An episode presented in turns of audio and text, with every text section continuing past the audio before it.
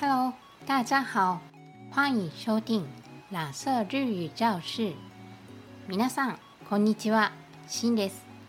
蓝色日語教室へようこそ。今日のテーマは焼き餃子と水餃子です。焼き餃子と水餃子。皆さんはどちらが好きですか？私はどちらかといえば焼き餃子が好きですその理由はもしかすると日本の餃子事情が関係しているかもしれません。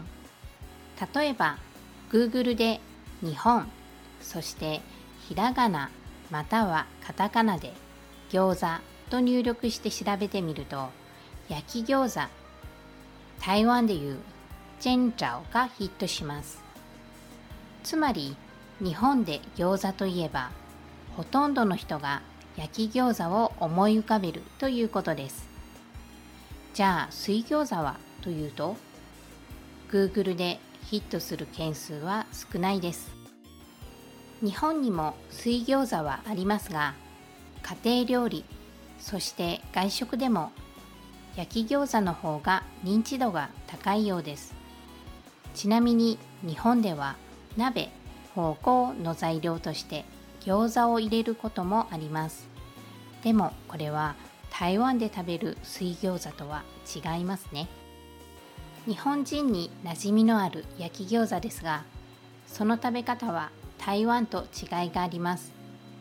台湾では餃子を主食として食べますが日本ではおかずとして食べることが多いです。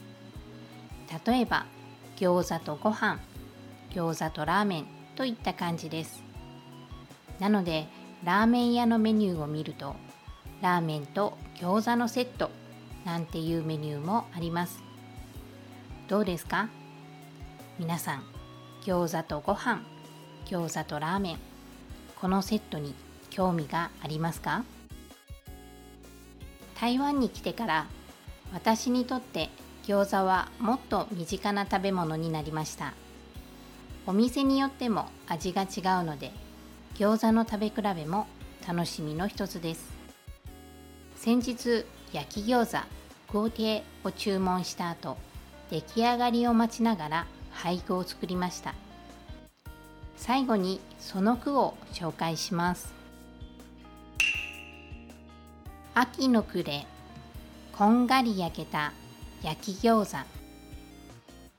季語は秋の暮れ。暮れは夕方日が暮れる頃のことです。こんがり焼けたのこんがりはちょうどいい具合に焼けている様子を表します。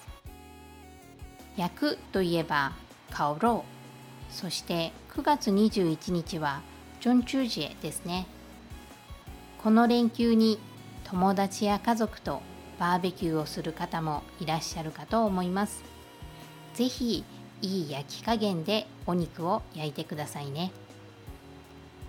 それから今年のジョンチュージェはちょうど満月になるようです。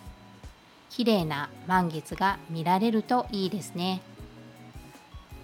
今日お話しした内容はウェブサイトで見ることができます。ウェブサイトもぜひ見てくださいね。それでは良い休日を。